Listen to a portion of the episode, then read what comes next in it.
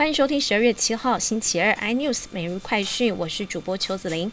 今天新增二十一例境外一路，创下今年最高纪录。其中台中地区有五名孟加拉籍船员确诊，是否跟 Omicron 有关？需待中央进一步基因定序厘清。这五例个案，十二月三号晚间曾到全联无锡文化店购物，十二月五号前往全联清水鳌峰店购物。个案目前皆无症状，已通知环保局进行环境清消。餐饮业靠 App 招揽会员冲人气，同样积极推广美食 App 的王品集团却被爆出各自外泄。有消费者因为对方可以明确说出消费日期、金额及地点，假借信用卡刷错账要求更正，因而被诈骗二十四万元。王品回应，集团已经向警方报警，请求协助提升治安防护等级。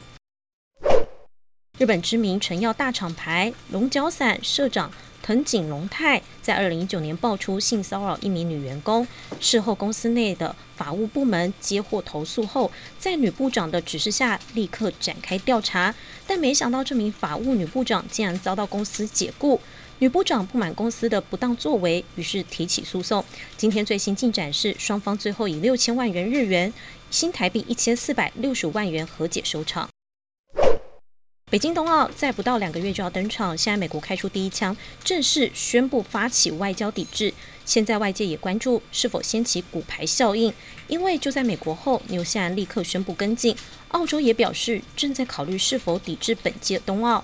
外交部长发言人赵立坚则怒批美国政客在没有受到邀请的情况下炒作外交抵制北京冬奥。更多新闻内容，请锁定有线电视四八八十八 MOD 五零四三立财经台 iNews，或上 YouTube 搜寻三立 iNews。